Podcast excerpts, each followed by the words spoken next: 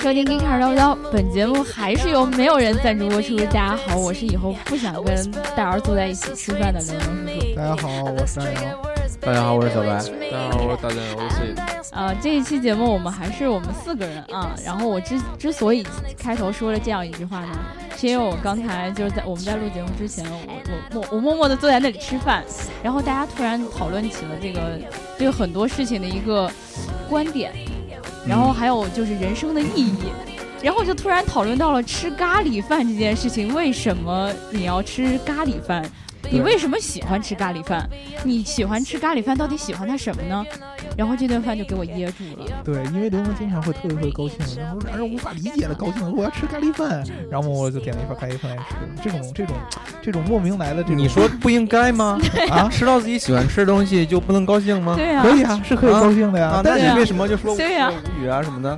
就是你不知道他啊为，什么要这么这么这么，一定要告诉你我特别想吃咖喱饭，你嗯，自己喜欢我的想吃咖肚喱饭，子你就想拿了一吃个咖喱喱饭了，，很奇你就怪自己吗？买一个咖喱饭，自己来偷摸我吃掉就可以了嘛。嗯，那既然你说我想吃咖喱饭，我开心是可以传染 我的我，本来期待就是说你要跟我们探讨一下你的咖喱饭有一些某说某些独到的理解太，想噎住 结果后来了，其实并并不是，你知知道吗？？消化不良了，我该。嗯对你比如说我要想吃一个某某某某一个饭，对吧？嗯我会嗯选择把这个饭拿过来，然后买来我默默自己吃掉就可以了，啊知道吧？对，就是。我没有接到你给我你要给我传达的那个开心的那一点，你知道吧？因我为我只是想传达给你开心，但是没有任何的点，就开心就好了，你不用想想我为但什是么要。你你传达开心，我不愿意愿意不一定愿意接受啊。那你就别接受呗。 我刚才那个意思，我问他就是为了我，其实我没有接受到你喜欢吃咖喱饭的开心的点啊。嗯，我对吧好难过呀，想哭， 一顿饭都吃的这么累，我想哭。是这样的， 对，所以主要以还后是因为他在我们旁旁边吃咖喱饭，我这准备节目太过分了， 你知道吗？嗯因为那是因为你先吃完了嘛。嗯我在那个屋偷偷吃的好吗？我并没有告诉你们，哎呀，我今天想去吃饭，我好开心呐、 你不觉得吗？ C 的，你怎么不说话呢？ 你 我有点对呀，有点懵，对，跟不上节奏了，跟不上了，有点。对，对其实我们今天要聊的这期节目跟吃饭什么完全没有关系、啊。对，你自己在节目里边说了，别给我提吃饭的 事儿，然后你老给我触触摸我的禁忌，你知道我吧？没邀你一起吃饭是我的错。嗯这个我们还是来先念一下我们上一期小伙伴的评论啊，嗯因为上一期我们其实聊的是这个工匠精神，嗯，然后还有匠心的事儿，然后很多小伙伴儿都跟我们应该是算是有强烈的共鸣吧，嗯而且他们在评论里面给我的回复，我觉得是我特别呃认同的，然后嗯也特别喜欢的点，包括嗯对于中国工匠的那些认同，嗯所以呃，但是呢，我不知道为什么上一期节目竟然聊成了一期有点充值的节 目，其实 对，大家都知道为什么那不然我们怪看谁谁了？在这一个瞬你间，刘能在默默的看着自己叫的你你叫我来录节目，那肯定就得充值呀。因为你软呗，对啊，啊，软塌塌。那既然是这样，我们细的先来软管儿，先来啊回答一个这个呃，小伙伴儿还是对雷克萨斯提出的一个问题什啊么，问你题你来回答吧。这个泰迪张这个小伙伴儿他说，嗯问一下主播啊，这个雷克萨斯 LFA 算不算是损利益、追求工匠精神的代表？为了车身重量推倒重来，卖一台亏一台，这是你自己评论的吧？这不是我自己评 的，他评论的那个小号叫什么？叫泰迪张，哦，你叫泰迪 啊？呃我什么我记住了啊泰迪管儿，泰迪不叫泰迪嗯啊，就是首先说一下这个这位朋友的这个疑问啊，就是他提到了这个雷克萨斯的顶级超 跑 LFA，人家提到的是 LFA，没有提到顶级超跑这四个字儿，好我吧？加上的好吧 GTR 不服啊，嗯嗯说到 LFA 呢， NXF 这款车不服我是呃真服，为什么呢？啊，为什么？哎，首先我就说这车呢，它有不好的，就是因为它这车出来的时候，我记得是一零年开始发售，嗯嗯出来的时候其实是有些落后的。嗯有些落后，为什么说它落后呢？因为为什它么虽然是搭载了这个，如果没记错的话，应该是四点八的 V 十的发动机。嗯嗯虽然 V 十这个声音非常的性感，嗯但是嗯它那个发动机好像当时还并没有搭载这个燃油的直喷技术。但是嗯我们知道，当时直喷技术已经在很多家用车上都对已经对普对及到了。嗯啊，然后还有呢，就是这款车它的整个的赛道的成绩跟呃当时同级别的车相比，其实是稍逊一筹，稍逊嗯一筹。就是说它并不是我们想象当中的那么快啊，但是当当然很快，但是就是没有超乎超出我们的预料。但是我觉得这哦车牛逼，为什么？就嗯是因为它我觉得这车在当年推出是有一种极客精神的，嗯就是这小伙伴也提到了，说这车推倒重来的，为什么嗯推倒重来？就因为这个车最最开始的时候，它用的是这个研发的时候，它用的是想用全铝的车身。我们嗯知道全铝车身其实已经是很轻量化的对一种一种嗯设计了，但是呢，这个丰丰田就是包括雷克萨斯工程师觉得不行，我就嗯必须得追求极致，后嗯来就换成了碳纤维的这个车身。啊嗯由于这个的一个转变，所以它基本上除了动力，除了这个底盘悬呃悬挂，其他全都得重来。嗯，整对个设计，所以说，嗯，就是我它它确实是在研发层面用了很多的功夫，而且我们知道丰田，它基本上所有研发、所有技术都是自己来，嗯它它嗯很少就是说直接就把别人的拿过来，所以它连碳纤维的技术，哎，我觉得有个问题啊，你说他们工程师在设计的时候就没想清楚，我这车设计出来是多重吗？呃，因对啊为呀，因为因为这个车，你知道，你小白你了解，一个车嗯研发周期很长，，对，嗯是啊嗯哦很长，长，它这个车应该是两千年的时候开始，可能开始立项开始做的，嗯但是其实你可能过就那么几年，可能碳纤维的技术就出现了，他们觉得这嗯可能是一个更好选择。嗯那你知道碳纤维，他们是连所有碳纤维的技术，包括这个怎么编织，全都是自己来研发的。嗯，所以说，就是如果说一个公司它专门研究碳纤维的技术，它当时我记得雷克萨斯应该是问过他们一个一个一个供应商。嗯说我要做这个技术，然后人家说你这不可能，因为你做碳纤维技术，你就要用十年的时间。嗯哦结果丰田投入了大量的精力在这儿，就一年的时间就把这搞定了。嗯哦所以所以说，其实 LFA 这款车还是挺极客的嗯啊、但是说它的赛道成绩什么的，这个咱们抛开不说，就是我觉得算是算是工匠精神啊，咱算是们俩工匠那精就神把所以还可以不说嘛，哦对对嗯对对对，其他都不算，嗯就是卖一台亏一台，确实特别公平。拿亏不亏？我还真不知道，但是这那车咱确实买一挺台贵，赚一台呗，对吧？这车你要你小伙要伴们赶 紧买吧！这车现在买还真赚是吧？啊！我觉得是收藏家应该是会收藏这辆车， 嗯，嗯，我特别后悔，我在最开始嗯让 C 的回答这个问题，这一期节目怎么这么软？这不是软， 呃这个所都以是事实嘛，所以我不是，我要就这么跟你说啊，C 嗯有个特别厉害的东西，就是当他主观的喜欢某一样东西的时候，什么都是好的，对，而且他会用特别客观的理由分析，然后支持他的主观的这个一观本点正经的， 啊 对一本正经的胡说八道，对，所以我要在这儿赶紧补一个那个正经的评论啊。嗯然后这个土逼啃铁牛他说，这样聊儿值得充值，要是那个傻子没有充值，这样聊就太傻了。这个我不同意啊，我就不相信你没有一个特别主观喜欢的品牌。对哦，对啊，这位对评评论小伙伴，虽然说你可能不会像 C 的那样 特多对特多这种就没这么多理由吧？对看似客观的理由去支持你这个主观概我念觉得这种人就特别讨厌，老说人充值，我不充值我就不能夸一个品牌了吗？对不对？共产主义好啊，对对吧？？五毛到 账啊，这叫信仰充值。哎，对对，对就像那个那个小白老师经常提马自达，嗯对吧？但对是啊没有人觉得马自达给我们充值。就是你说这别个很人充奇值怪本身不并不代表你这个人有多客观，对相反代表你这人极致的主观。 对，因为你你不知道觉吗得说这个品牌真的好，然后不觉得大家都会觉得它好。对，所以说当你去质疑某个人的时候，首先是质疑他的观点，嗯不要去质疑他主观还是客观，因为你的质疑本身就是一个非常主观的事儿。哎，对，对，这对，个这个我对觉得所以是说没不要错。带着那种好像哦，我因为我客观，我质疑你，我就比你一定首先就比你嗯正确了，嗯这个是不对的，知道吧？对，所以我嗯们自己也不能有负担。其实我们聊的所有的节目都没有充值过，然后。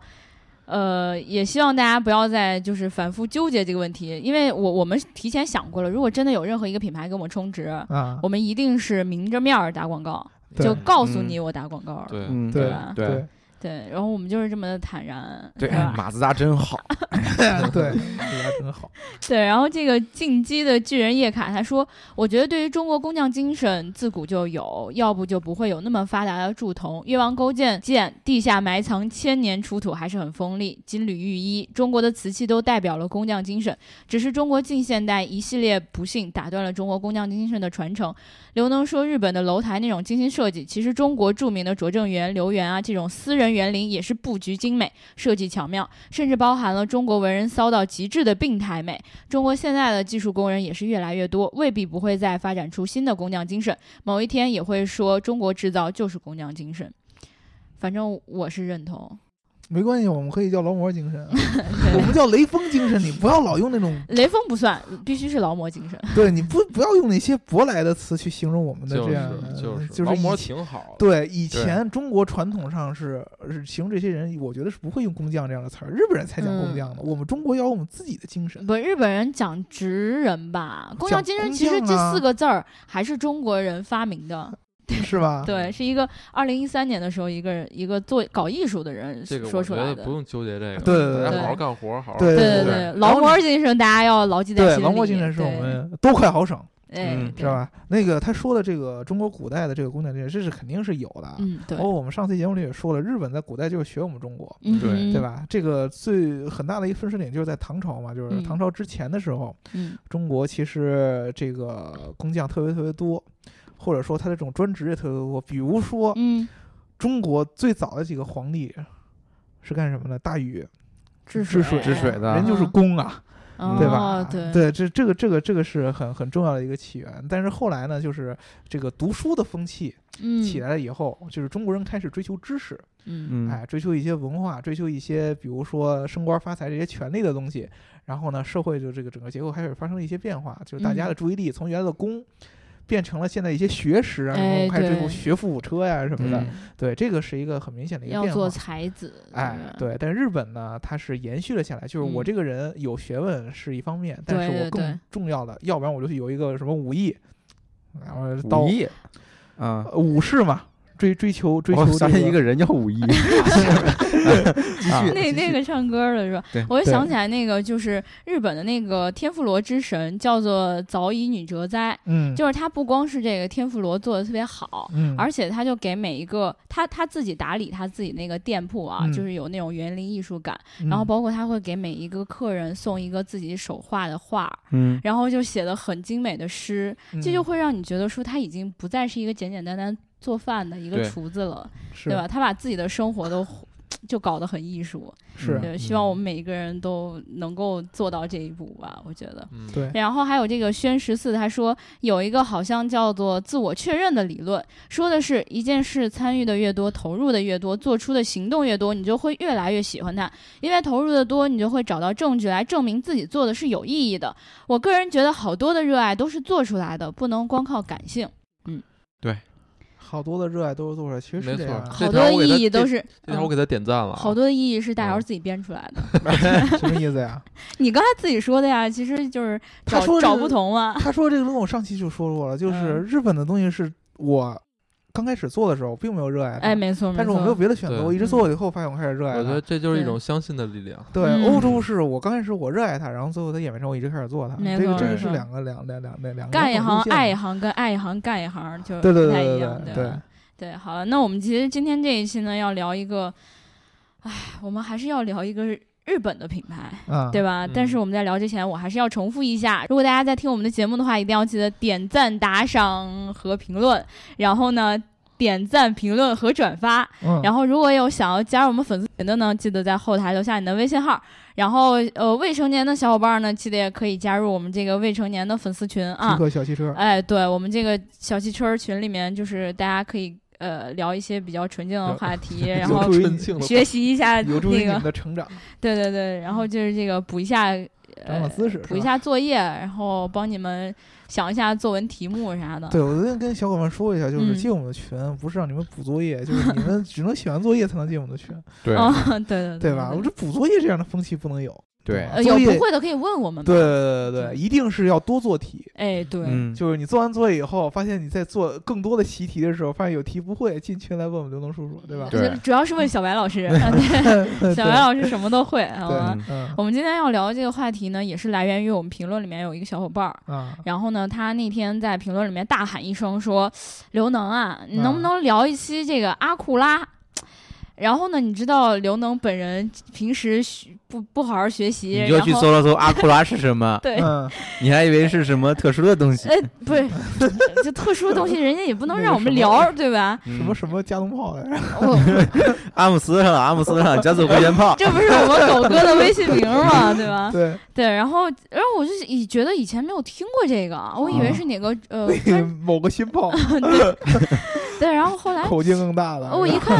呃不对呀、这个英文名我也知道，就感觉很熟悉。然后它的标志我也很熟悉啊，嗯嗯，就为什么我不知道它是阿库拉呢？我一想，这不是跟那讴歌那标一样吗？嗯这还嗯互相抄啊！这个标嗯怎么能抄呢？嗯然后后来我发现，讴歌就是阿库拉呀。啊，于是哦我觉得。得我们今天必须要聊一期这样的好话哦感题。谢大家阿收库听尔今天的节目。 嗯 今天我们节目主要内容就是欧哥就是阿花， 对， 对，然后完了之后，其实要提到一个很有意思的点，就是呃。讴歌这个品牌啊，就是大家在街上看到很多它的这个车标，看不到对吧很多，哦，对，看不到很多。 嗯对，就如果你有幸见到这个讴歌这辆车，你会发现它的车标，呃，确实很熟悉你。就会发现哇，还真有人买这车呀。先确认一下到车屁股上看有没有“长安”俩字 儿。呃，对，你看它这车标是正过来还是倒过来的，嗯对吧？嗯，如果你嗯坐上一个小宝二车，你发现它那个方向盘一转，然后，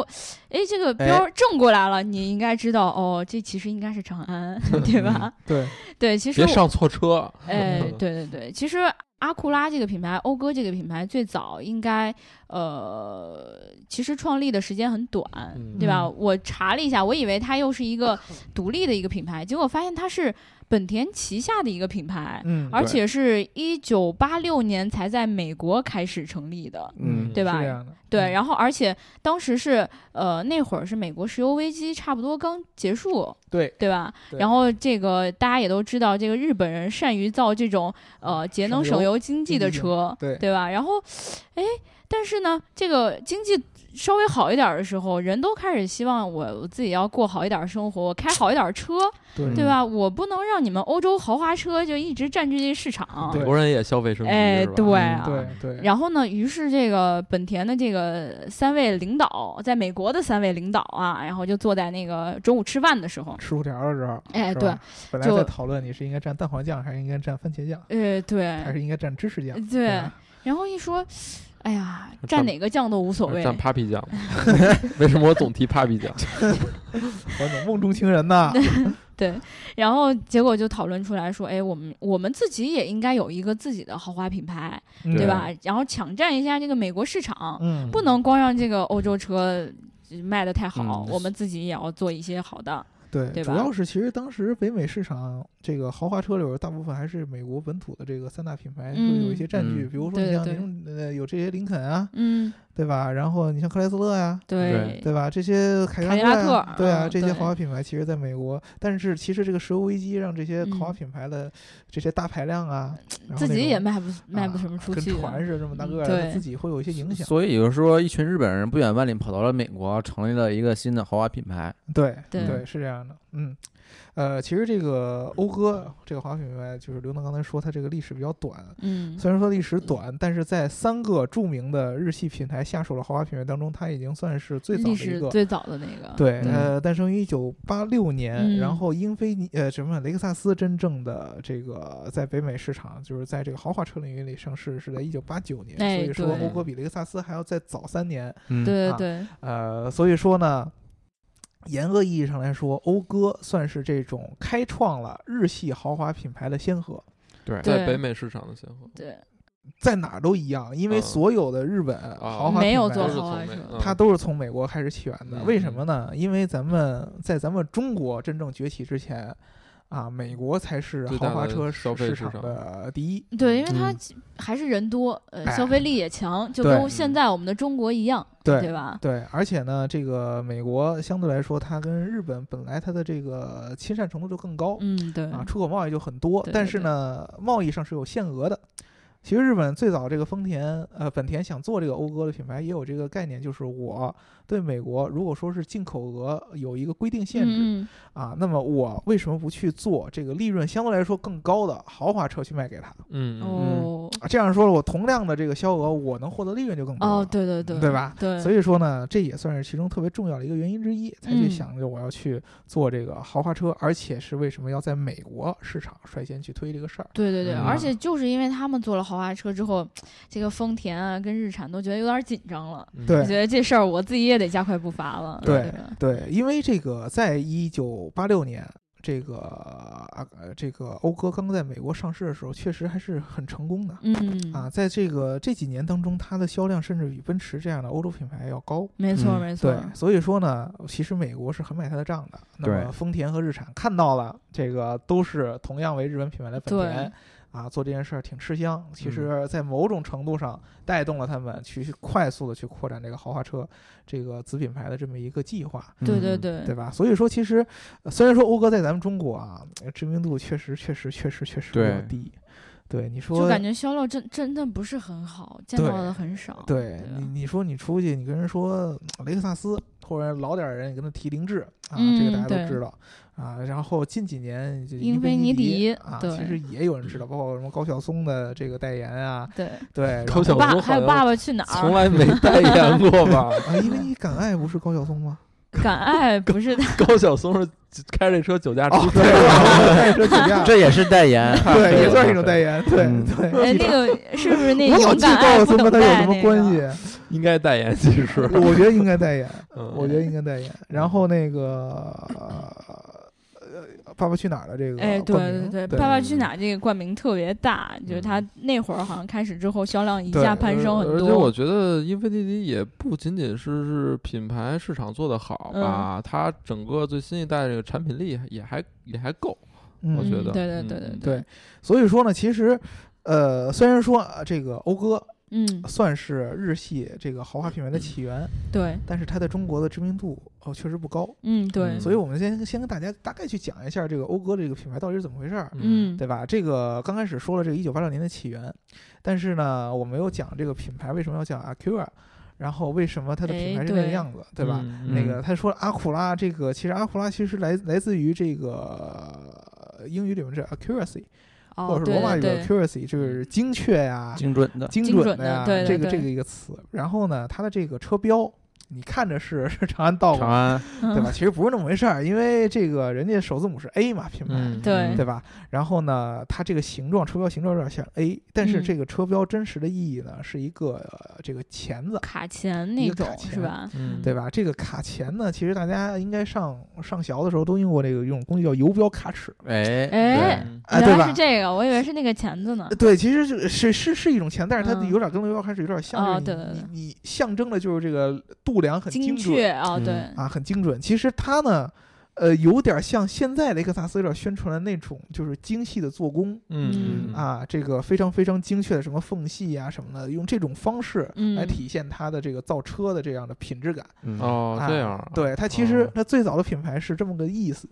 啊。所以所以长安就是一一把倒着放在卡钳呗，对长长安安，不是，因长为安听说是 Victory，所以长安是我们日系的， 哦是我们英系品牌，哦明白是了一明种白粗了点儿的一个 啊一个创造，知道吗？嗯啊，好吧，你说了算。对对对对，那还是是。挺极客的，嗯工程师 啊的，呃对，其实讴歌这个这个品牌，它其实相当于在作为第一个日系豪华品牌，它是最早去深挖就是日本的这个汽车工业，嗯， 对，从哪儿可以去体现我的豪华感？其实它已经用它这个品牌定义出来了，就是这种精细的做工，嗯有点儿就是工匠的意思嘛，对吧？嗯是有一点对儿，对，其实它已经最早挖掘出来了。所以说呢，它的这个品牌最开始在美国其实是很成功的，美国老百姓对它挺买账。对，而且嗯我觉得他们自己一开始就是这种经济型的豪华型的，呃，不，经济型的这种省油的车，也嗯给那个美国人民造成了很好的印象。嗯就因为他们一开始日系车给大家的那种感觉就是，呃，我不需要呃去经常去修它，不太容易坏，是嗯对吧？然后美国人你知道人力成本一般都相对来说比较高，经常你看到那种这个电视上的广告片儿，都是一个美国大汉，然后拿着一个钳子自己开始修车。嗯，但实际上这种事情只不过是因为他们人力成本太高了，没有办法经常去找到修车店去修车。然后如果说出来一个日系品牌告诉你说啊，我们的车真的是不太容易坏，嗯，就特别好使，而且又不坏那，得你说心里多开心失啊！去了一种修车的乐趣，就跟失去了砍圣诞树的乐趣一样，是吗？ 对，其实这个本田在好多的这个欧美国家的用户的眼中是非常非常非常稳定、哎，对，可靠的对这么一个车型。对，所以说刚开始呢，当这个本田说要做这个豪华车的时候，美国人很很兴奋。嗯，他最早推出了1980年推出了两款车型，一个叫 Legend，对嗯一个叫 Integra。对，这个 Legend 是，呃，来自于他和罗孚，就是我们之前聊英国汽车工业的时候，那个后来倒闭的那个，对，哎，倒闭了， 对对对对对，就是被被我们那个融上上汽不是最后给拿拿回来了吗？对吧？嗯啊，就跟他是一个合作的一个车型嗯啊，然后这个 Integra 是来自于他自己的这个原来本本田的一款车型嗯的一个改款，嗯，对，它是这么着的一个一个作用。但是它在后来其实最最最最让它出名的，还是一九九零年的时候，嗯，嗯啊，他这个出了一个号称是东瀛跑法车拉 利，法拉利，嗯这叫 NSX。嗯，对，这个车其实在现在很多的本田粉当中也是一个呃极具信仰、极对具标签化的这么一个车型。对对大对家都对说这车教会了法拉利怎么做跑车，对，这是吗？ 但是这个东西其实我们今天下午在聊这个嗯 NSX 的时候有一个激烈的讨论，就是呃日系的这种车吧，其实无法体验的，或者说是。不太符合真正的这种 hypercar 或者说 supercar 这样的精神的，就是超跑的那种感觉，对超跑的感觉，其实是日本人过于追求一些精确的性能，嗯，但是超跑其实有时候更多的是体现出一些艺术气息的。我感觉你说这个嗯就是超跑一般都不解释，呃，对，真对吧的是，真的是，要不然它就就是你体现不出这种价格的这种不解释，价格嗯，就是要有一些不解释的感觉。你怎么这么贵啊？嗯，也有就可这能么贵，就 是因为就要这么贵？对因为对日系车一直在做这种廉价车，皮实嗯可靠，就是平民级的。突然出对来一个超跑，大家不接受，对吧？对，所以说其实我觉得这种日系的这种。也不能，你不能说它超跑，因为你这样说超跑，有一些嗯这种超跑的粉丝就不乐意了，嗯就说对嗯是人家法拉利、兰博基尼这样的才能算超跑，对吧？呃，只能说是这种高端的性能车或者高端的跑车吧，高性能跑车，对高性能吧，跑车吧，他们更多的是宣传这种工程师或者说有点这种草根文化的这种感觉。嗯比如嗯说，一般的用户他特别特别喜欢 GTR 啊，的原对因，其实就是因为 GTR 从外观、从定价上嗯啊，都是没有这种特别强的这种超跑的 feel 的。就是对首先价格上跟呃动不动就六五百万往上的超跑是差的非常非常多。 说实话，如果你不告诉我这是一辆 GTR，、啊然后不告诉我它是一个超跑的话，对其实我从外观上我不觉得它有多牛逼，对不像是我看到这种兰博基尼啊，嗯然后这种迈凯伦这种车，一下就有一种冲击感说，哦，这个车好贵，我不能去碰它。对对对吧，然后呢，你再去看它的整个 GTR 的这个外外观，嗯你感觉它也不像是那种超跑的那样的感觉，它更像是一个，呃，平常我们说的这种呃两呃四座两门儿的这样的一个嗯轿车的这种、对轿跑的但这么一个感觉是上一代的那个那个本田那个 NXX，其实它的整个外观设计，我感觉还是挺经典的。哎，对，对这个就是不一这样的个地是方很。帅，这个是其实是 NSX 跟 GTR 的不一样的地方。嗯，从这个 NSX 刚开始诞生的时候，它就有点儿那个 feel。嗯，你去看嗯 GTR 的原原原始的 feel，GTR 最早出来其实就是现在那个感觉，性能车嗯嘛就是一个性能车，但对是我要用性能车跑过你的超跑。嗯，这是他最对早打的一种感觉。但是 NSX 它从这个最开始的这整个形象延续下来，其实就不是一个单纯的性能车的感觉，它就嗯有一点超跑的那个样子。对对，嗯它那个流线对型啊，包括它低趴的那种感觉啊，嗯就会觉得对哎还挺酷的。对，所以说其实这个就是为什么把这个 GTR 作为东瀛战神，然后把这个 NSX 当做东瀛法拉利的这么一个说法、嗯，那 LFA 怎么办？啊。LFA。嗯， LFA 我觉得更多 的为什么突然又提到了这就个是忘不了 LFA？，哎我的呀，天， LFA 我觉得更多的怎么说呢？它才是一种，哎呦，我我找不出不别解的词儿释能够能够吹 的。我我我真觉得 LFA 是算了，不说了，继 续嗯 LFA 什 么呀？继续继续。嗯啊太想不出词儿嗯，了，对这个充值的词 用光了。对 大巴德啊，今天，嗯，对，所以说呢，其实这个呃，怎么说呢？这个讴歌嗯在它起源的时候，刚开始做的时候是非常非常强势的，啊，后来这个由于雷克萨斯进入这个北美市场，啊，这个有很大的一个产品力的爆发，对，不知道为嗯什么就觉得雷克萨斯好像总卖的特别好，特别对火。对，对，然后我我我也去看了一下这个在美国的销量啊，嗯就会发现我一开始本来在看这个讴歌的时候，就看到讴歌这个上面写的这个讴歌销量特别好，是然后这个用户评分也特别高。是然后我就觉嗯得，哎呀，那这个车肯定是呃获得一片好评，又卖的特别好了。是，我一开始带入这种主观的感觉，后来我查了一下这个雷克萨斯还有这个英菲尼迪的销量，我就觉得是，哦，原来是这样儿。其实雷克萨斯后来就是晚几年的时候，从九七年开始还是什么时候，嗯，它的销量明显就已经是这个呃这个讴歌的两两倍左右了，嗯嗯嗯就是卖的真的是相当的好。嗯但是我对不太知道这个其中到底是为什么。这个其实最早呃，本田在讴歌身上倾注了很多的这种非常前沿的技术，哎，对，比如说 NS 呃 NSX 其实是全球第一款全铝车身的车，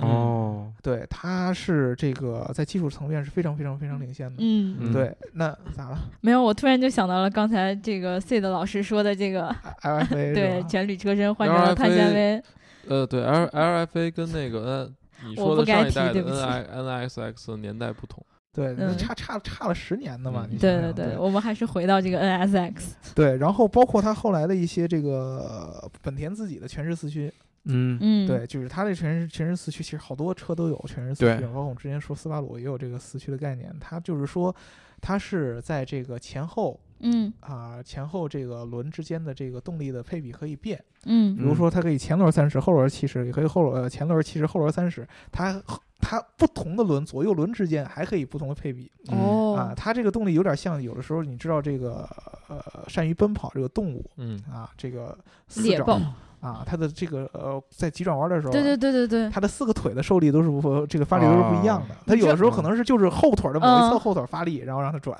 我对每吧次都特别害怕，就看那《动物世界》的时候，那猎豹跑着跑着，怕我怕它自己摔一跤，你知道对吗？对对对对，它它就是来自于这样的灵感。嗯就这些技术是，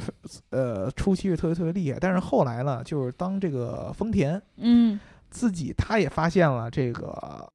高端，呃，就是豪华车品牌的这样的价值力，他也加入了很强的产品力进进去。嗯嗯，相对来说，本田的这没得个玩儿了，讴歌的，它这个就有点力不好不死从心了了呃嗯，对包子包啊，子，就是竞争力有点不过了。但是嗯而且呢，它自己 的品牌定位在美国也会有一些独特的一些变化。就是最开始的时候，讴歌其实相对来说这个品牌是比较运动的。嗯，对，好像就是说它操控感特别强，对，其实是对比较运动的，真的是比较运动的。但是呢，越往后发展，讴歌这个品牌在美国就面面变，不慢慢变成了一种老龄化，嗯嗯或者说是一种成熟的一个感觉。对，就你其实以前看讴歌有它的在很多这种改装车的电影里面是出现的，比如说我忘了是不是《速度与激情》啊，就最早期的这个电影里面是有讴歌的这个车出现的，嗯，就是它其实是很年轻的动感的这么一种感觉。嗯但是后来就是讴歌逐渐的品牌形象在在美国，这就变成了一个相对来说比较中年人的一个一个一个感觉，中老年的一个感觉。是不是因为在美国就能买得起这种豪华车，家里有有钱的已经是中年人了，就中年人会买这种比较贵的。它它对它有一定有一定的区别，嗯因为你可以这么想，就是我们如果把这个日系的豪华豪华品牌统一来看嗯啊，就是它跟欧洲的豪华品牌，其实在定位上是有一些重合，但是也有一些区别的。哎，对，嗯，啊，就是你比如说，你把雷克萨斯感觉成像奔驰那样的感觉，嗯啊，但是它又有一些凸显自己的，比如说个工艺性的啊地等方个性这些东对西。比如说英菲尼迪，它虽然更像宝马那样，也是凸显一些啊、这个这个运动，嗯但是呢，它的整体的这个这个整个的感觉也有一些区别。嗯，对，，但是本田呢，你你讴歌你不能把它比成奥迪，对吧？我差一点儿，我觉对，得是是差差差很多。奥迪给人一种年轻的感觉，但是呢，讴歌相对来说呢，就是你怎么觉得它有点过于成熟？嗯，嗯，对，其实他在最初期应该不是这样的。我是觉得就是看到他那些车啊，就是外观上显老气，对，对吧？对就不像是很多时候我们就觉得说，随着这个时代的进步，你看很多的车都开始说对我要越来越年轻化，我身上要有很多特殊的元素，显得我年轻。嗯对但我一直觉得说， 这个车就你就算是你说你是最新款的。嗯嗯就哪怕是二零一六款的、二零一七款的，好像它也没有说特别明显的一些变化，让我觉得说它是年轻对的。，对反正讴歌在产品力上，可能跟现在的就这种一线品牌，嗯，可能还是差点意思吧。我对觉得，对嗯确而实且而且抛开产品不说，嗯整个品牌对我来说，尤其是现在在中国啊，就是嗯对我我想到讴歌，包括我相信身边很多人想到讴歌，他没有感觉，对。他这没个有是印真的，象对对对这对个是对，最可确实怕是这的样。就是为什么这个讴歌会从最早的就是刚开始发展的两千年以前，两千年嗯左右的时候是有这么一个运动的传统，哎，嗯对，到现在呢变成一个相对来说还让人感觉很平淡的一个品牌。嗯其实跟美国本身的这个汽车市场的发展是有关系的，就是因为其实日本的这个三个豪华品牌都是最早在美北美市场起家，没错儿，对，都美选择国了美对他国来说是最重要的市场。对，嗯，，对，就是在咱们中国之前嘛，美国这是最重要的市场。嗯现在其实雷克萨斯也特别重视美国市场，嗯嗯，特别特别重视美国市没错场。嗯呃，在美国，老百姓也是跟咱们中国一样，其实就是年轻人也有生活的好的嗯啊，嗯想买贵的车的。肯定的，肯定对的，，嗯并不是说像好多人觉得那样，就有有时候是有人形形容欧洲的那个汽车嗯市场嘛，说分类特别特别明显，对年轻人就是买这种实用的车，嗯然后有有钱人才会买豪华车。但是美国不一样，美国其实也有点像中国，年轻人喜欢买好车，嗯富，二代照样买超跑的，其实对嗯。但是呢，其实美国相对来说，由于它的一些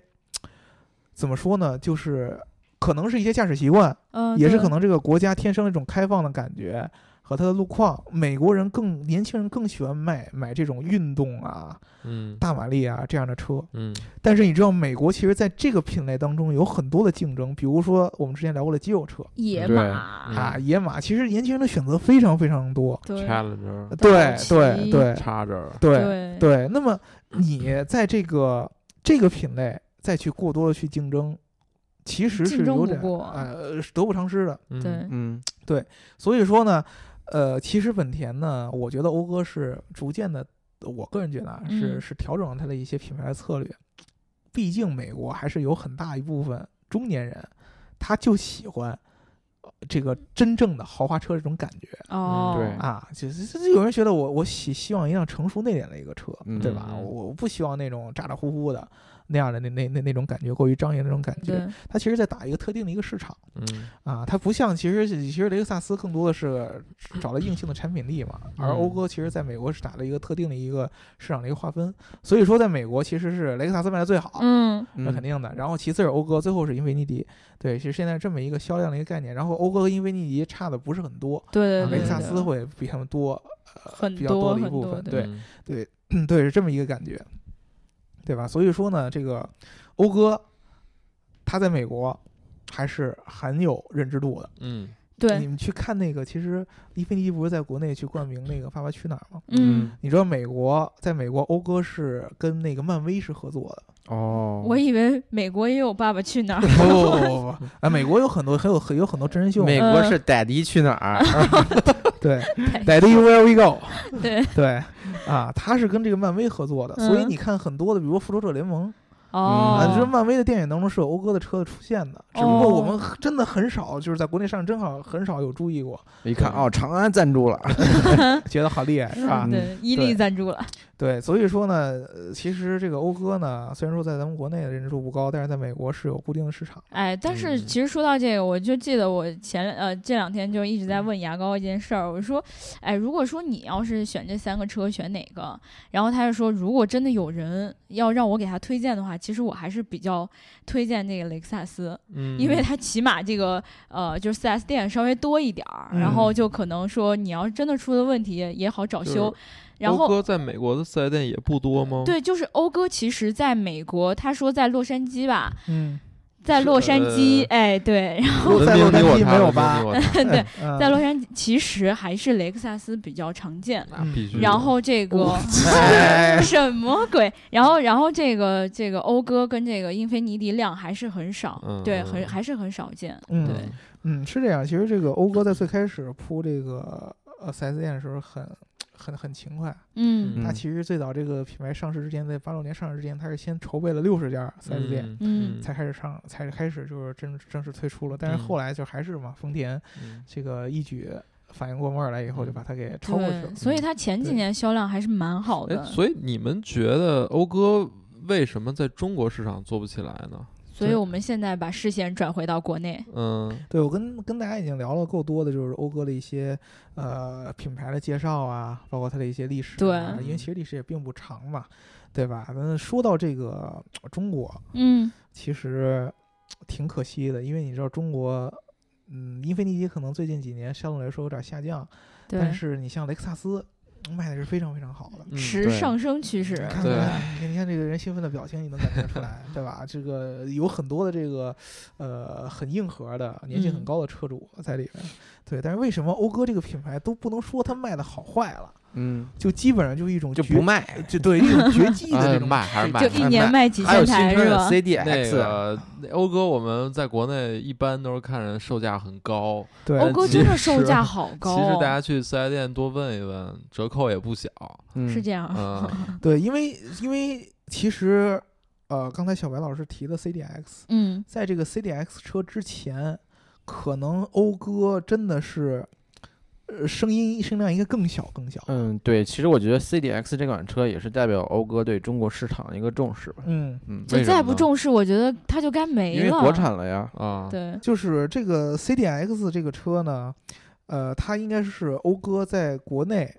上市的第一款这个国产产的车。对，对嗯对，而且呢，你从这个车整体的这个形象上来说，你能感觉出在往年轻年轻化的方向在在走。哎，没嗯错啊儿，，外这观个很明显年，轻，内对饰刘奇的，哎，你知道对了，原来讴歌的那个老的什么 TLX 这样的车，那个内饰的老的简直就不能不能再老了，嗯就你觉得就是落后了好几年的那就种感感觉，觉这是一辆，告诉你这是一辆零五年的车，你自己可能也不会怀疑。对你看进去，我我觉得啊，刘老师原来那个高配的宝来的内饰都比他强，真的是真的是，因为刘老师那种有很强的年代感的包浆。刘老师那是顶配， 对对顶配对，宝来，座椅加嗯热，呃，对啊对啊，我觉得都比他的要要要要时尚一没些，错你知没道错吗？嗯，嗯呃，现在这个 CDX 这个车，哎，是是叫 CDX 吗是叫是 CDX，对对， 嗯不要怀疑自己。说的你都怀疑人生了，对 我都摔人生了，说因为明他在市场营销做的真不怎么样。确实了解的嗯不是很多。就 CDX 之前，我对讴歌这个车基本上没什么了解。你知吧道 CDX 啊，不对，你知道讴歌最开始进入国内的时候嗯找刘德华代言的吗？哦，是 吧？ 我其实一点儿涂印改象液都是没吗有。 特别爷，对，你想他是他是零六年进入中国，那会儿我都记事儿了，但我嗯完全不记得这回事儿。对啊，所以说其实，在初期，呃说白了，它跟雷克萨斯其实在 CDX 之前都算是全系进口嘛，嗯，对吧？但是呢，它的这个整个的影响力确实相较雷克萨斯要差很多。对，嗯为什么呢？其实就是我个人感觉跟它这个品牌定位就是有关系的。你知道中国这嗯个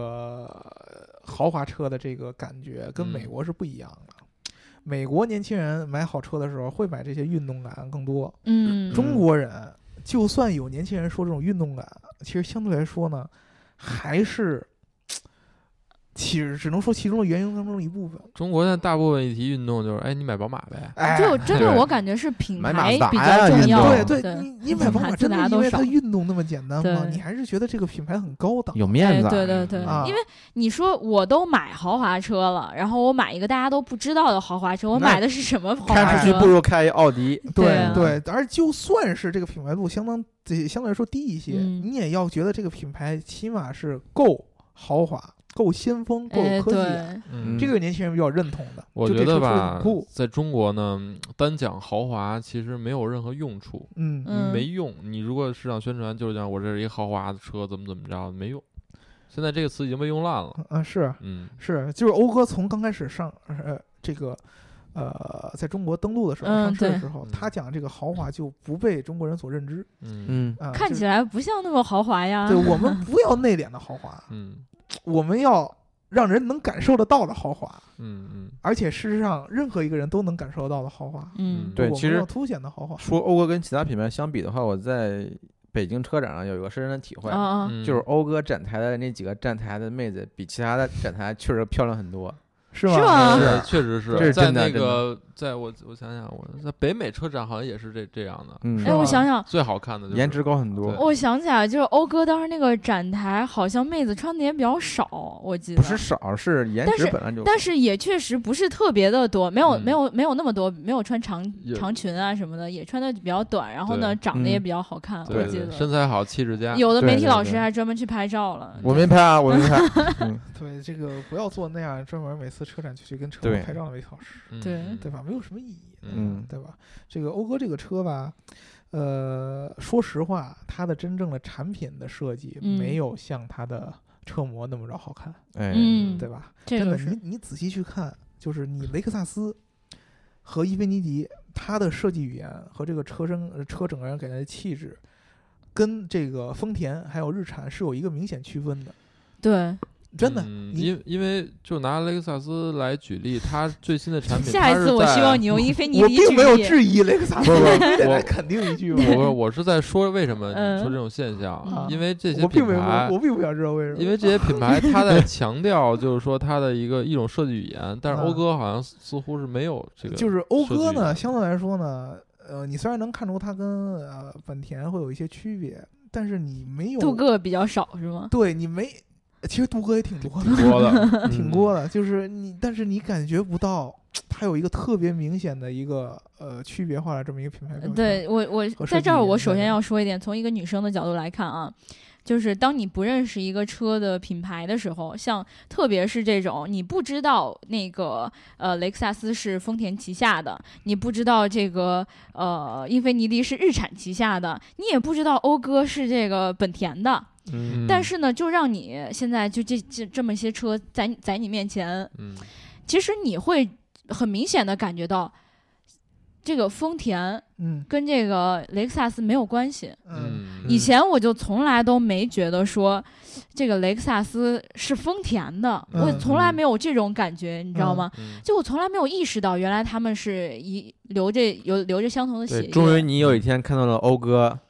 然后说这不有雅阁 吗？对吧？对，嗯，就看到看到那个他的 CDX，然后说，哎，这不是那 RXV 吗？嗯，嗯啊对，这个确实会有这么一种感觉，就是它的这个讴歌从本身和这个本田之间的区分就嗯，哎不是很明显。嗯对对对，啊，这个是就是在它美国的定位就是这样的，就是嗯讴歌呢就是稍微豪华一点的本田，嗯而且它的这个差价之间也非常非常的低嗯啊，相同同级别的车可能就差几千美元，哎嗯对讴，歌就是比本田自己豪华一点。你反观中国，嗯，美国的话，其实本田是卖不过丰田的，但是在中国，本田本来就非常厉害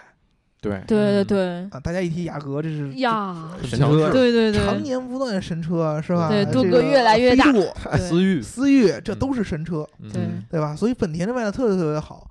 那么我同样是呃本田下面一些品牌，本田本身的产品力就非常非常强，对技术也很多，对，黑科技特别多，我何必花更高、特别特别高的价格去买一辆差讴不多歌的呢？车，嗯感觉它又比本田又强不了多少。嗯啊、美国是因为它虽然强不了多少，但是它没贵 多少，贵贵几对千美嗯元。中国可不一样，因为本田好多在中国都是国产的，嗯你刚开始讴歌舰全是进口的，要贵特别特别多。嗯对，啊就动贵不到动就四十多万、四十多对万啊，的，动怪不吓动人过的。贵个十万块钱嗯 对对，啊，这个区间其实已经很大了，嗯相对来说，有的甚至要贵将近一倍。对，比如说，你像之前的那个 T L X，刚开始要四十多万，嗯跟它差不多级别，像本田的斯铂瑞二十多万，嗯，对吧？就贵贵二十万的这个其这实个，实际上不到三十万也能拿，但是其实你你会觉得我为什么不买个斯铂瑞呢？嗯，对吧？嗯，啊，那我如果说我真要是图个豪对华，那我对三十多万，我为什么不买个宝马呢？嗯对对吧？嗯我为什么不买个奔驰呢？对吧？嗯所以说呢，就这么样一个一个价格的这个虚高，嗯以及它定位的一个模糊，过过嗯过度老龄化的定位一个模糊，嗯导致它的这个销量就一直不是是一蹶不振的。是不是有点像官制？不一样，嗯观致其实它整个我觉得产品还 OK，嗯嗯，就是它的定位还是可以的，只不过它价格标错了。讴歌是不但价格标错了，定位也没打。打准。呃，产品其实也不会，就算它定位就是价格差不多，它在国内嗯我觉得也不会卖的特别好，因为它这个产品的定位不太符合现在的这个年轻人。嗯就除了嗯 CDX，、啊对对对 CDX 是不错的， CDX 毕毕竟是刚出的嘛，对对吧吧？对吧？所以说，其实它去年出那个 CDX 的时候，大家是很期待。嗯，对对，刚开始上市的时候，哎，觉得这车，呃，一改讴歌原来那种老气的感觉。嗯，嗯，对吧？然后呢，内饰配置也还不错，它对是 SUV，对，还是对个中国人最喜欢的这个、呃最容易接受的车型 SUV 嘛。而且嘛后备箱特别的大。对，而且这个听说是特别特别，呃，有很多特别特别这个人性化的一些小的设计细节，对对比如对说后备箱的这个，呃，开合的这个程度特别特别大，对然后特别容易往上装东西。对对对，它那对个很低嘛。对，嗯然后呢，这个后座上用的这个中央扶手设计特别特别巧妙，别的中央扶手都是从上面往下摁下来的，哎，对对对，嗯它是从下边升起来的一个中央扶手，给你一个哦就是很隔离开的空间。对，有一个特别强的一个包裹感，嗯对对吧？但是 嗯这个车其实后来最后价格出来。大家就有点儿呃，结果呵呵，对，还是就有点懵逼了。这个车其实最低配应该是二十二万多一对点，二十万多，对，然后最高配要到将近三十万。嗯，三十二万左嗯右好像，对对，这个级别，呃，其实它有非常非常多强劲的竞争对手。对，二三十万竞连争他非常本激田烈。自己都有很多的对手，对对吧？首先，本田自己就有对，嗯啊，除了本田之外，咱就单列豪华品牌的话，嗯嗯，紧凑型的 SUV 有奔驰 GLA 对，啊，有这个宝马的叉一嗯嗯对，啊，然后有这个英菲尼迪的 QX 三零、嗯嗯，对吧？就这这几个其实都是这个同就是同级别豪华品牌下面的紧凑型的 SUV。对，而嗯但且是品牌力好像更强一些，对，但是你去听这几个品牌，好像哪个品牌的认知度 都是都要比它高欧 p 要强得多。对那你价格上体现不出优势，嗯，所以说这个车到现在还是没有那种特别火的感觉。没诚意，对那不嗯像荣威 RX 五一下就卖了好多台是吗？对，其实我跟你们说，讴歌 CDX 这这个车其实是很不错的。我嗯跟大家说几个数据，就是说，呃，QX 三零。嗯呃英菲尼迪吧，对对对运动感的一个 SUV， ，SUV 嗯嗯呃，一点六 T 的发动机，嗯应该是一百多少马力？应该是一百五十多还是一百三十多？我记不太清了，应该是一百。呃，它应该是跟奔驰的 GLA 是一点六 T 的马力是一模一样的，嗯应该是一百六十多。嗯但是讴歌一点五 T 的发动机一百八十二马力，嗯很啊强劲，哦，对，宝马的叉一的一点一点五 T 才一百三十多马力。嗯哦，对，其实讴歌的这套发动机是应该是直接是思域嗯，用过来的，换的这哦个变速箱系统，其实是非常非常厉害的，哦嗯，就是被被中国人捧为神车的这个嗯思域的这个东西。所以说，其实从产品本身上来说，没毛病，真的挺不错的一辆车。嗯但是就是这个品牌定位和定价让它出现了问题嗯，啊！其实你仔细想一想，既然你这发动机这么牛，我买辆思域不就 得了吗？对吧？其实会这样又买发动机送车呀，啊，对对呀，我买思域不就得了吗？又便宜，买两辆思域，对啊，啊又又便宜，对吧？又能体验这种操控的感觉。那我要真是图豪华，我就去买个你要 GLA 品牌嗯，奔驰是什么感觉啊？对吧？对对对，啊其实我觉得品牌对于中国人来说真的很重要，对啊嗯，因为你在豪华车里真的边，很大家就主要其实就是买品牌。对嗯特别像我们这种五六七八线小城市的，啥也不认，就认个品牌，是对吧？你你说你看我出去，人家说哎我家里买个长 安，你什么感觉 嘛？对吧？嗯对？吧？如果说你讴歌汉中长安特别多，最后去跟这个长安合资，别闹啊，好丢人，长安讴歌其实还嗯这个名正言顺没闹有是吧没有违和感是吧？对吧？你跟这个广汽，广汽其实，呃，挺可惜的。我觉得到最后吧，它的这个定价还是缺了一点儿点儿诚意在里面。哎，你说如果说这个就是讴歌想明白了，他要是早两年开始跟这个开始国产，然后开始把自己的这个产品线稍微开始年轻化一点，我觉得他应该是没毛病。但我觉得也不全是国不国产的问题吧，因为雷克萨斯也没国 产，雷克萨，暴露了嗯自呃己的知识缺陷，不是国产，我我知道我知嗯道是这个问题，但是说我觉得讴歌的处境很尴尬，比雷克萨斯尴尬多了。嗯其实我这么跟你说，C 的雷克萨斯这这这这种行为，只有在它积累到一定程度才可以对做得到，对，嗯并不是所有品牌可以都跟跟它对一样的。真的，呃，当一个品牌过于强势、嗯过于在某一些地方流行的时候，这个品牌的品牌力就会下降的。嗯雷克萨斯只不过现在还没有到那个坎儿。嗯，还就是没到那个。如果有，的有的品牌最后被人用烂了，这个品牌就不高端了，就没有就我觉得到时候品牌 C 的该换车了。任何一个品牌都可以自我突破。你像宝马和奔驰都一百多年了，对吧？嗯是啊，它还在突破。对，但是他们也国产了呀，啊，是 是，对吧？对国吧？嗯国不国产这个事情，我觉得不是那么重要，因为国产其实并不是一个嗯简简单单一个标签儿，对国产对是对意味着低价格。是对对是对，是对于讴歌没来错说，我觉得对是很，雷克重萨要的一斯件它事情。强，并不强强强在于进口，它是强在于不进口还便宜我。知道我的意对吧思就是说，它不代表国产了就能卖的特别好。它国产了，嗯啊低价了，对嗯，它就能卖得好。嗯对，这而是且肯定的而且它国产的话，我觉得是一定会调整它的这个品牌的一些啊策对略啊，的。我们对刚才你说的这个四款呃紧凑型 SUV，对除了 QX 三零也都是国产的，嗯嗯对吧？也也都是国产的。嗯 QX 三零我觉得其实也是时间的问题，因对为现在嗯其实卖的也不咋地嘛，对吧？嗯刚刚上市因为对，嗯我对觉得这几款车，你看，就是三个这种看起来，呃，就是觉得没有豪华车的品牌，嗯出了豪华车之后，他们其实结果真的就是雷克萨斯排第一，接下来是英菲尼迪，最后是讴歌。嗯，但讴歌真的是进入国内之后就很保守，嗯，它真的很保守。如果说它一开始就很大胆的说，我进入国内了，我就要为了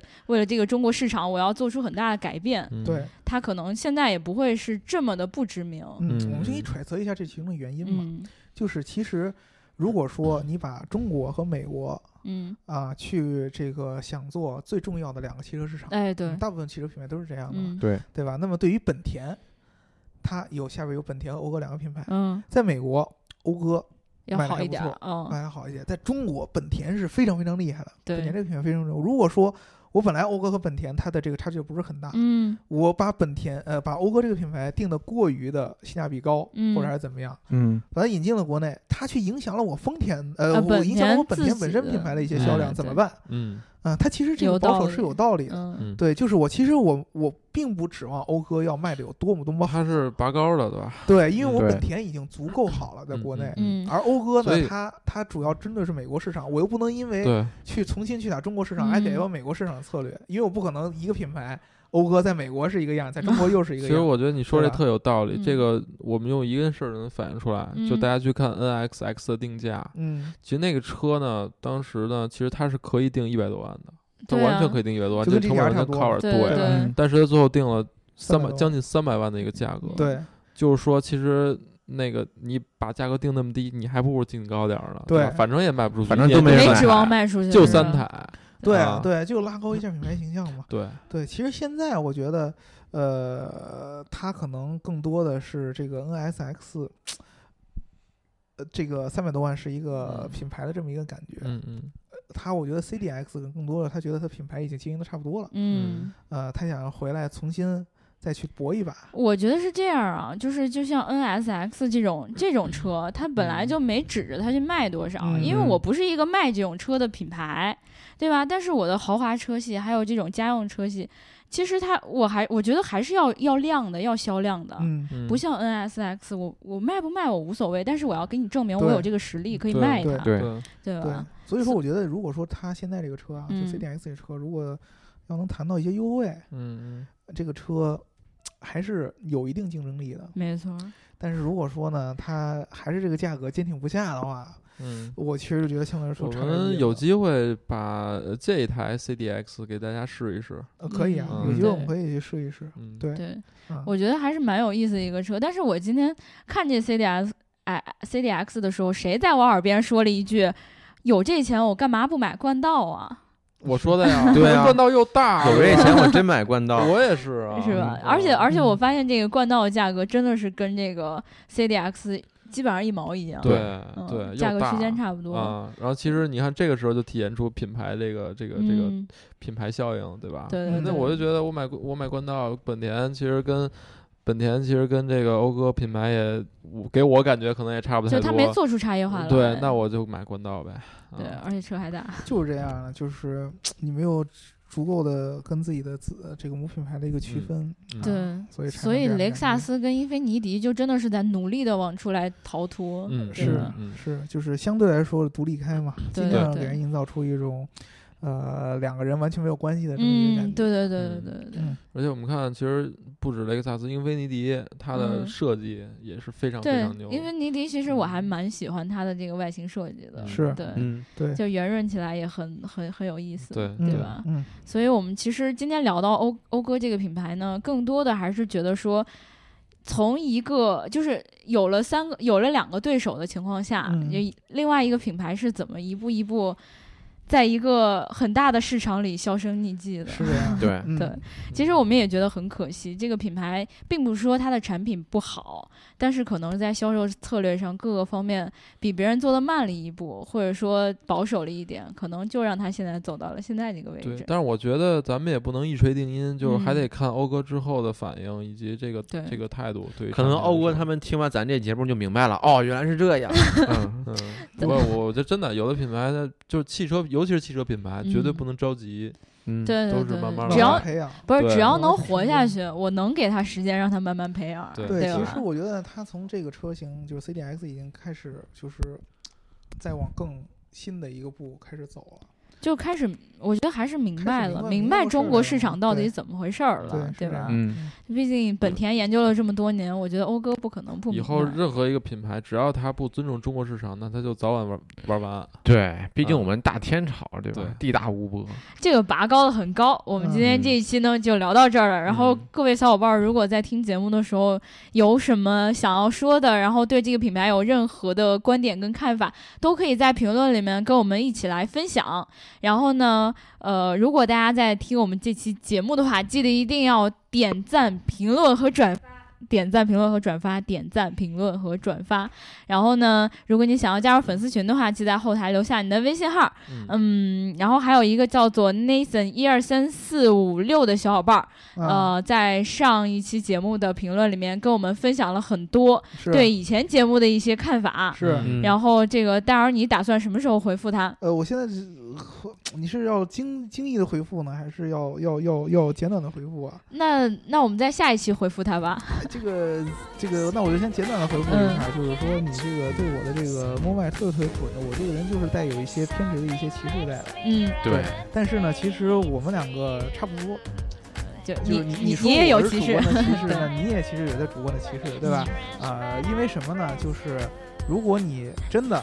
我我觉得他是挺熟悉法国的，嗯但是对你真的熟悉欧洲的话，欧洲人只要在欧洲受过深远教育的，比如说我是在英国受过教育。嗯我的观点当中，我就是自己个人就是很歧视法国的。呃，对，这个这个这个我这个们观没点，留过学，我们不知道。对你如果他，我就跟他说，如果他知道的话，他应该就知道。嗯对懂自懂，对，他自然而然就会懂。德国人也瞧不起法国人。好好好，